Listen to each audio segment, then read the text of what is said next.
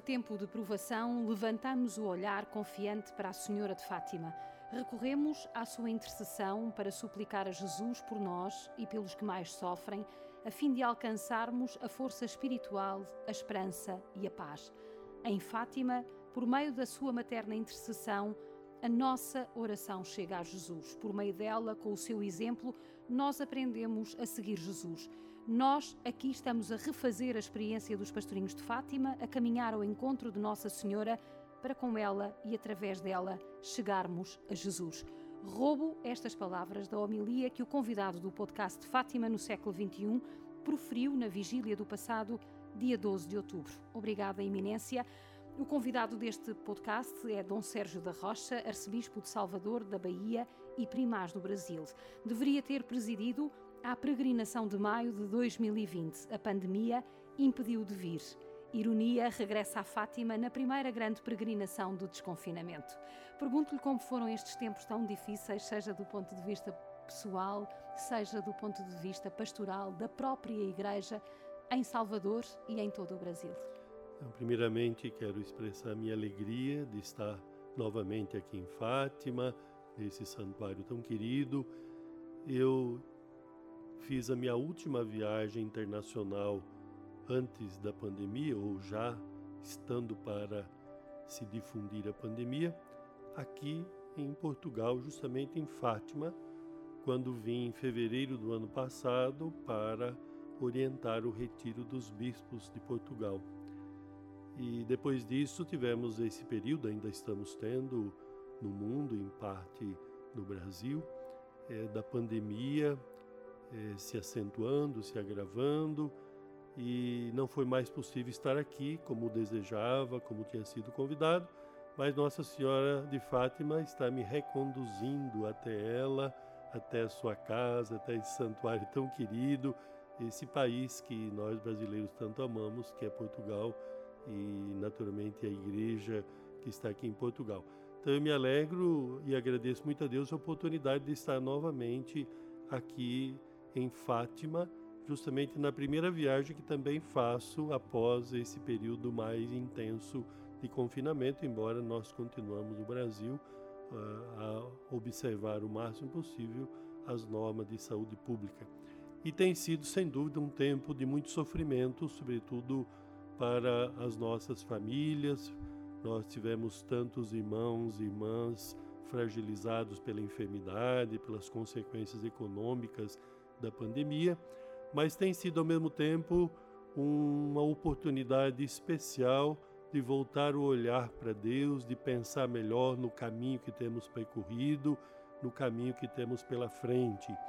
E continuar a seguir este caminho confiando na presença materna de Nossa Senhora, aqui venerada com esse título tão querido de Nossa Senhora de Fátima, do Rosário de Fátima, e continuar com os olhos fixos em Jesus, deixando-se conduzir pela palavra dele.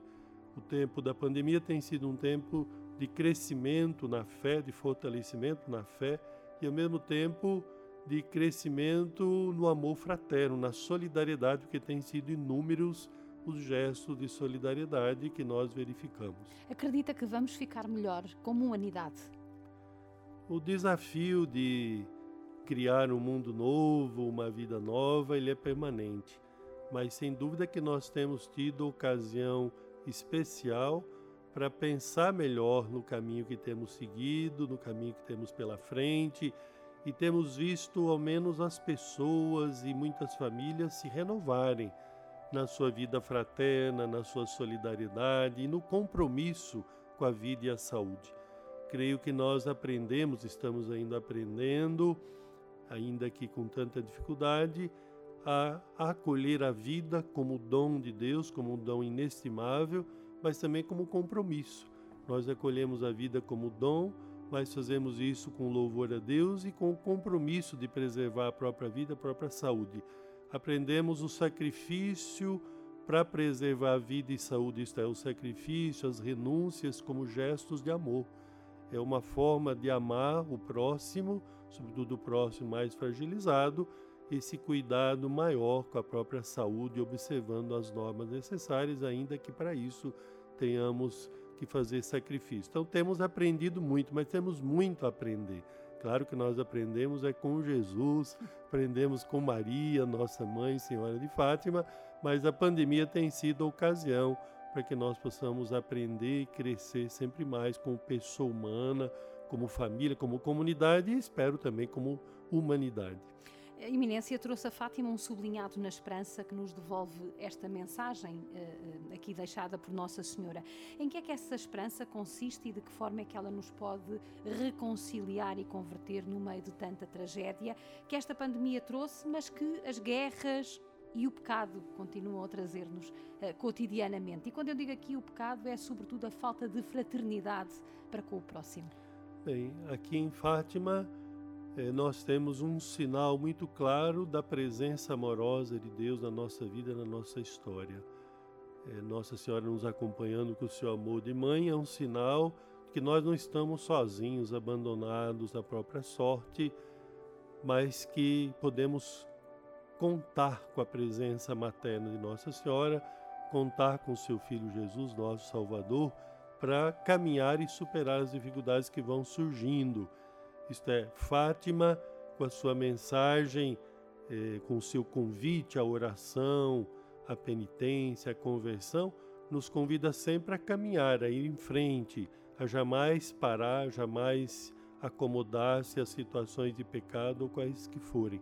Mas, acima de tudo, nos traz essa mensagem de esperança, a esperança que vem da certeza de contar com a presença de Deus, a presença de Maria, Senhora de Fátima. Isso é, quem crê em Jesus, quem vem aqui em Fátima encontrar-se com a mãe de Jesus e Nossa Senhora, jamais perde a esperança, porque sabe que não está sozinho, sabe que pode contar com ela. E ao mesmo tempo, numa peregrinação como nós temos aqui no santuário, nós sabemos que contamos também com outros irmãos e irmãs que rezam conosco, que podem apoiar um ao outro, isto é, nós temos ocasião, numa peregrinação como esta, de reavivar não só nossa fé, nossa esperança que brota da fé, mas também o nosso amor fraterno, a disposição de caminhar juntos. E é assim que nós aprendemos a superar os desafios da vida, caminhando com Nossa Senhora, com Jesus, caminhando com os irmãos. A peregrinação expressa justamente esse caminhar juntos, o caminhar juntos iluminados pela fé, animados pelo amor de Deus mas também sustentados pelo amor ao próximo, sustentados por essa solidariedade, por essa caridade, essa misericórdia que deviam estar sempre presentes na nossa vida, mas que estão presentes de modo especial em ocasiões tão desafiadoras como essa da pandemia.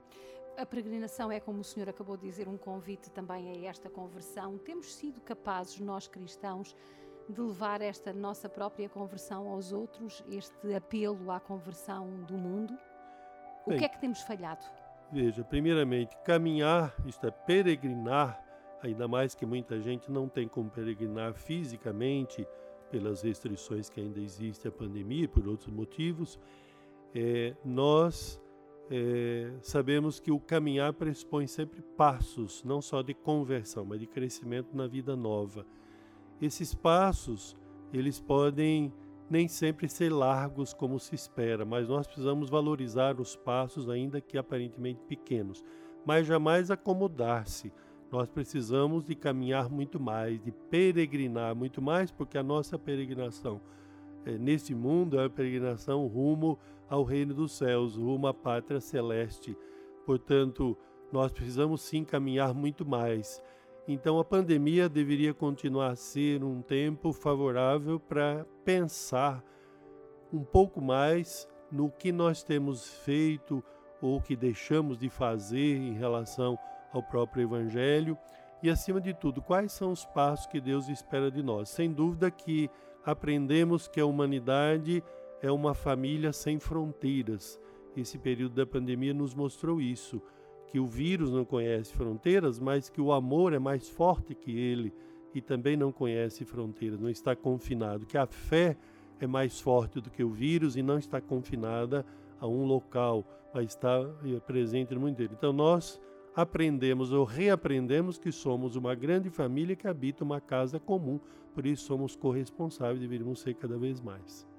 Nossa Senhora disse à Lúcia justamente que o seu coração imaculado nunca a abandonaria e triunfaria sempre. Uh, ah, um, de qualquer forma, nós hoje vemos que há um mundo dilacerado, há um mundo dilacerado pela pandemia, como já tivemos aqui a oportunidade de, de, referir, mas há a própria Igreja também dilacerada com tantas notícias uh, complicadas que vão surgindo. Como é que vê o atual momento da Igreja, o senhor que é um cardeal de Roma, para além de primares do Brasil, de um lado um convite tão franco e tão genuíno a caminharmos junto, que é quase um grito lancinante do próprio Papa Francisco a partir de Roma para a Igreja caminhar e ser cada vez mais uh, igreja, a conhecermos melhor, para sermos luz uh, e ao mesmo tempo uma ação concreta, um passado desenterrado tanto sofrimento nos provoca e provocou tantas vítimas. Como é que o Senhor olha para isto tudo à luz da mensagem de Fátima e da tal misericórdia?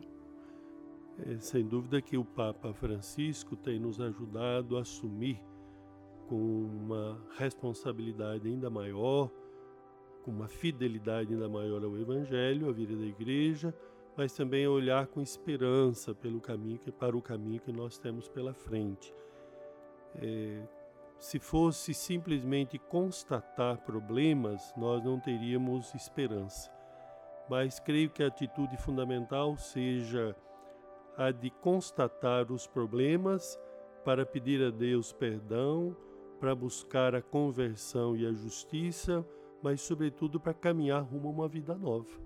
Então, a esperança para quem reconhece humildemente seus erros, suas falhas e não se acomoda, não se desespera, não se desanima, pelo contrário, olha para frente disposto a caminhar, sabendo que com Jesus nós venceremos. Com a mãe de Jesus, seu coração triunfará, sem dúvida, já triunfa toda vez que nós procuramos a fidelidade a Jesus.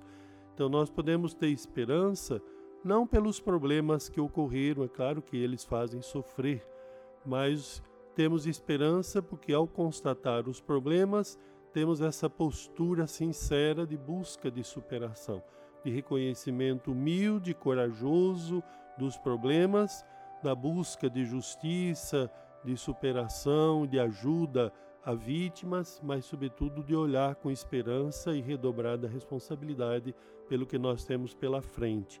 Então eu creio que Papa Francisco nos estimula não só a olhar para o passado, a reconhecer falhas, erros e a corrigi-los, mas também olhar para o amanhã com a esperança que vem de Deus. Uhum. Fátima não é uma questão arrumada do século XX, pelo contrário, eh, é uma mensagem transversal e intemporal, os vários papas que aqui vieram eh, o disseram, e hoje tem uma enorme atualidade. Como é que a podemos fazer render, não no sentido eh, material do termo, mas no sentido de, de, ser um verdadeiro instrumento de uma nova evangelização. Uh, falo sobretudo, por exemplo, no Brasil, onde a devoção a Nossa Senhora de Fátima é bastante uh, importante e bastante significativa. Como é que uh, podemos utilizá-la como instrumento de uma nova evangelização? Nossa Senhora de Fátima, na sua mensagem, quer abraçar a humanidade toda e as peregrinações que aqui acontecem, elas também expressam esta universalidade não só da igreja como tal, mas da missão da igreja e da salvação em Cristo, do amor de Deus por nós. Se assim nós cremos, nossa ação pastoral deveria ser cada vez mais missionária. Não podemos olhar somente para quem já está dentro da igreja, para quem já participa de uma peregrinação, mas devemos olhar para os que não conhecem a Jesus, não conhecem o Evangelho, ou se conhece, não conseguem segui-lo, não se dispuseram a segui-lo. Nós temos que fazer aquilo que o bom pastor faz. A igreja, como mãe misericordiosa, quer sair ao encontro dos seus filhos mais sofredores, das ovelhas feridas, sofridas, das ovelhas desgarradas, do rebanho que é de Jesus, porque a todos Jesus quer conduzir. Então, a devoção a Nossa Senhora de Fátima, que já se difunde em todo o mundo, mas no Brasil nós temos uma devoção imensa a Nossa Senhora de Fátima em todo o país, quer expressar justamente esse amor de Deus que abraça todos, esse amor da mãe, que é a Senhora de Fátima, que a todos os seus filhos quer acolher, quer é, conduzir a Jesus. Então nós esperamos que através da devoção à Nossa Senhora de Fátima as pessoas possam seguir cada vez mais a Jesus, conhecer o Evangelho, seguir a Jesus na igreja, com a igreja, porque hoje temos esse desafio de caminhar juntos como igreja, unidos ao Papa Francisco, numa época em que muita gente tem a sua religião de livre escolha, isto é, escolhe aquilo que acha mais conveniente, mas nem sempre unido à igreja, nem sempre com a igreja. Então, Nossa Senhora de Fátima, sua devoção é uma oportunidade singular para que possamos é, cada vez mais é, ser uma igreja missionária, uma igreja que não guarda para si a palavra de Deus, a luz do Evangelho, o amor de Deus, mas que quer é, levar para todos, né, levar a todos a alegria do Evangelho, como o próprio Papa Francisco tem dito, compartilhar a alegria do Evangelho com todos através da devoção a Nossa Senhora de Fátima, conduzir todos a Jesus no entanto, também com um sentido de compromisso. Eh, o Senhor eh, está numa terra onde existe também um santuário mariano, o Santuário da Aparecida. Eh, nós aqui em Fátima também verificamos grandes multidões diariamente a peregrinarem ao santuário, mas depois olhamos para as nossas igrejas e vemos bancos vazios. O que é que está a falhar no sentido de conseguirmos que deixemos esta uh, religião da livre, uh, da livre vivência, digamos assim, e devolvamos este sentido comunitário à vivência da fé, de forma a termos cristãos cada vez mais comprometidos. Papa Francisco tem ressaltado com razão a importância do testemunho. Nós precisamos hoje não só do anúncio, anúncio sempre é muito necessário, anúncio com palavras, mas do testemunho de vida, do testemunho coerente com a fé e do testemunho, sobretudo, da caridade, do amor fraterno, da misericórdia que estão no coração do Evangelho. E esse testemunho não é só pessoal, deveria ser também comunitário. Isto é muito importante que as nossas comunidades sejam comunidades acolhedoras, que testemunhem esse amor fraterno, de tal modo que as pessoas queiram ir participar, desejem participar, estejam ali presentes. Então, nós queremos crescer sempre mais no testemunho do amor ao próximo, da fraternidade, é, sem fronteiras, sem exclusões, é, para que cada pessoa possa sentir na igreja sua casa, possa sentir-se amada, acolhida na igreja, claro, com o anúncio do Evangelho, com o anúncio da verdade, que é Cristo, mas sempre com a misericórdia que se espera desta mãe que é a nossa igreja, não é?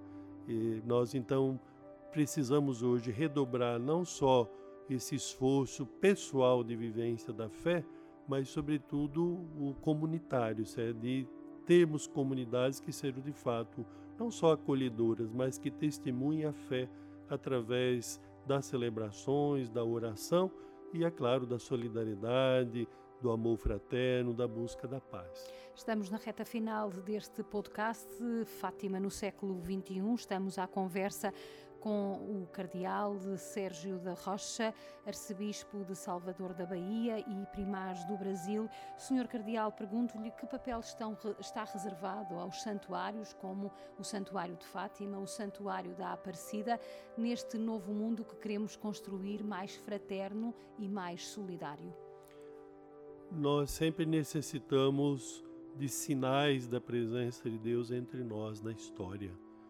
Claro que Deus está em toda parte, as pessoas podem encontrar a Deus no seu dia a dia, mas os santuários são lugares privilegiados do encontro com Deus, para se fazer a experiência do encontro com Deus, para ter a certeza da presença amorosa de Deus na própria vida, na vida da própria família, na história.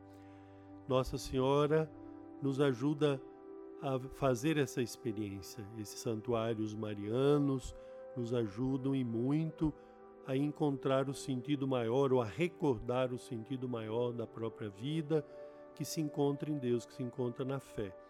Nós precisamos de valorizar sempre mais os santuários como lugares do encontro com Deus que de fato são, sobretudo os santuários marianos através de Nossa Senhora e precisamos também que sejam espaços de vida fraterna, espaços em que se possa experimentar a presença de Deus através da igreja, o amor de Deus através da comunidade que ali se reúne. Portanto, cada santuário é sempre um dom de Deus, mas ao mesmo tempo tem uma tarefa imensa, responsabilidade imensa de eh, transmitir esta fé, de ser instrumento para que essa experiência do encontro com Deus aconteça, mas também de ser instrumento do amor de Deus entre os homens, para que as pessoas possam sentir o amor de Deus através da acolhida que encontram, da orientação espiritual, do apoio, da bênção que recebe.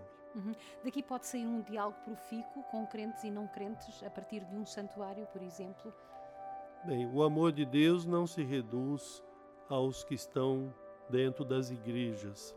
Papa Francisco tem nos convidado sempre a olhar para fora, dialogar com todos e a expressar o amor com todos.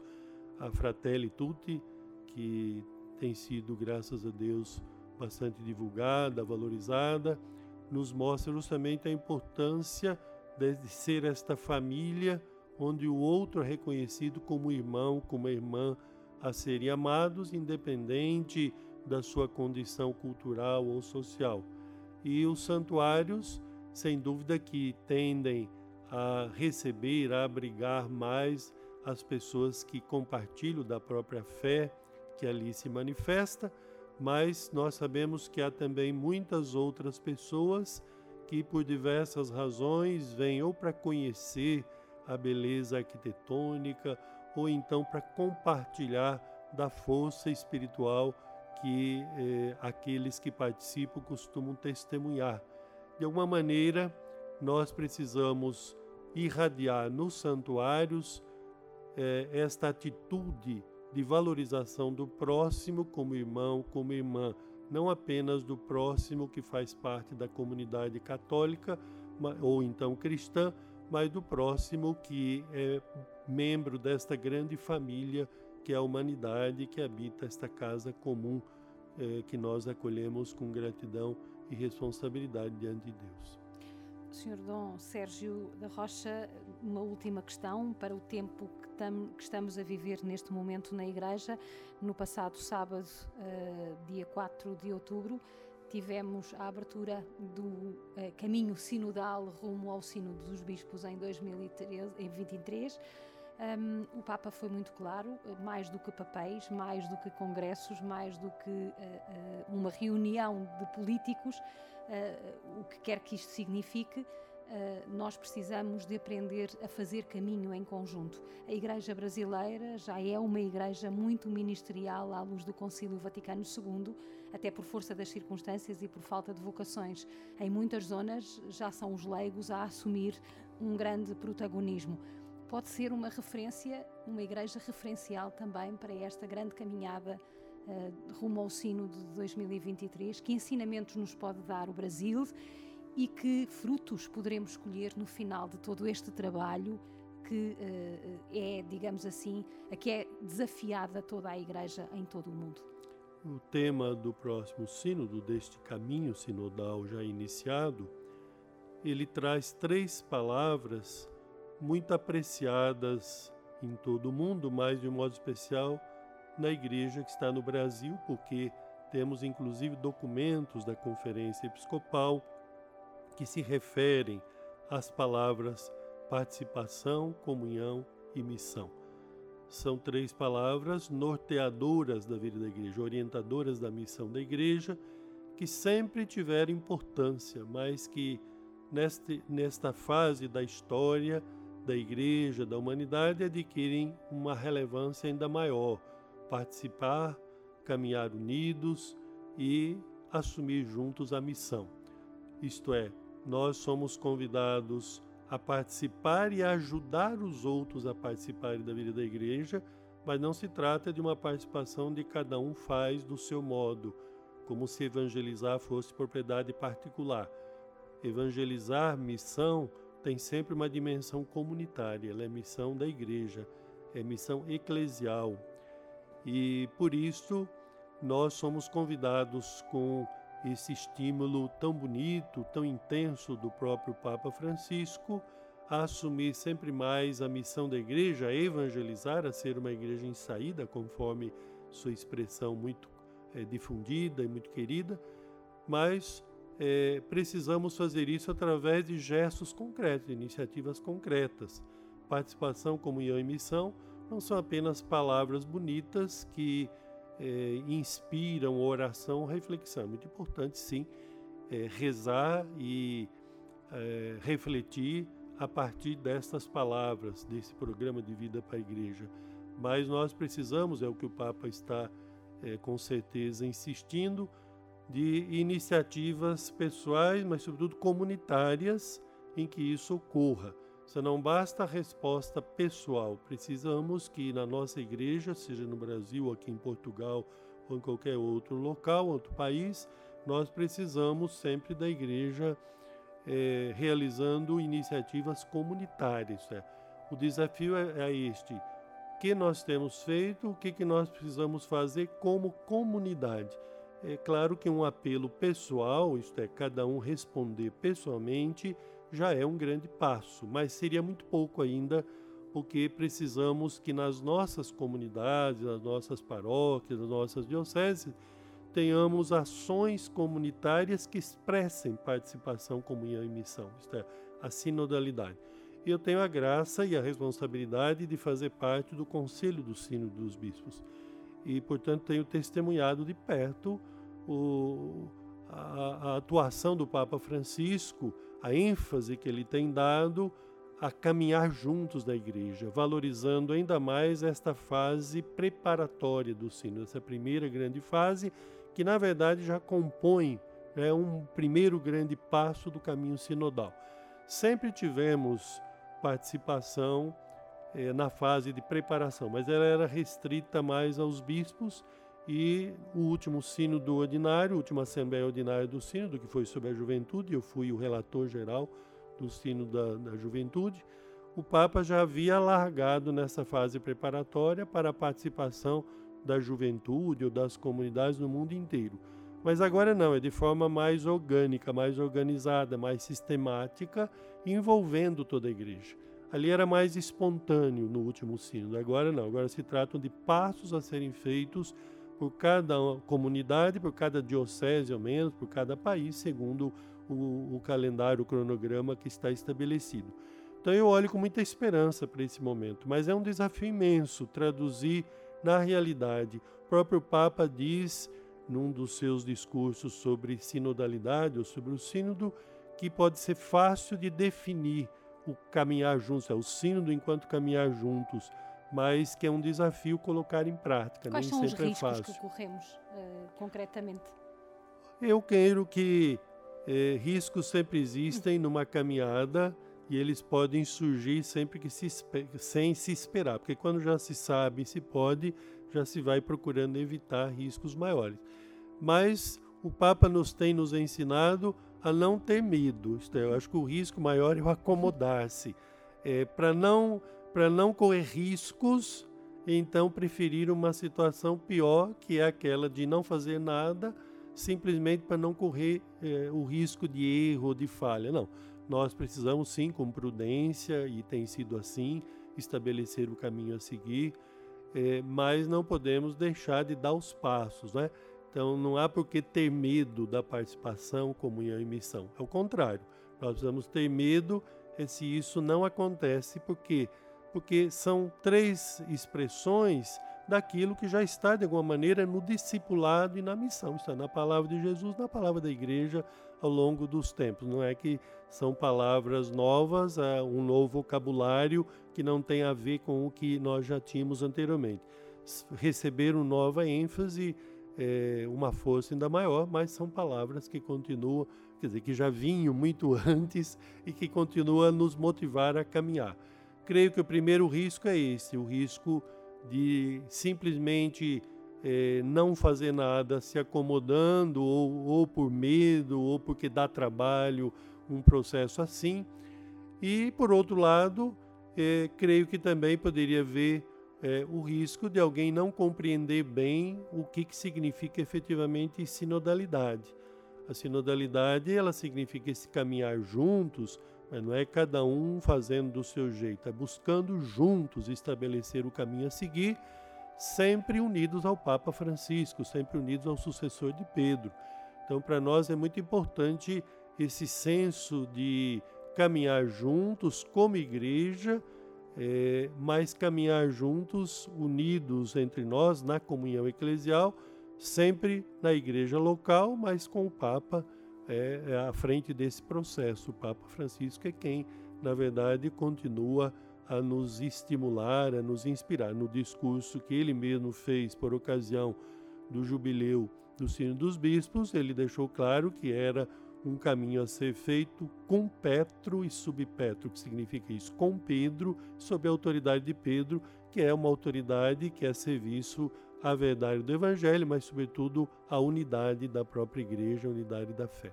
Fica o desafio da comunhão eh, e da comunhão eclesial, neste caso, de podermos caminhar todos juntos. Muito obrigada, Sr. Dom Sérgio da Rocha, por ter estado no podcast Fátima no século XXI, no encerramento desta grande peregrinação internacional aniversária de outubro, a peregrinação que também que nos devolve a esperança enquanto santuário. Muito obrigado, sou eu quem agradeço de coração essa oportunidade e agradeço esse serviço valioso que é feito através da comunicação. Nós falamos de evangelização, falamos de missão, não pode haver evangelização, missão hoje sem valorizar a comunicação social. Por isso, muito obrigado pelo trabalho que vocês realizam, é, evangelizando através da comunicação. Que Deus abençoe. Nossa Senhora de Fátima acompanhe sempre com o seu amor de mãe a vocês o trabalho que realizam. Amém.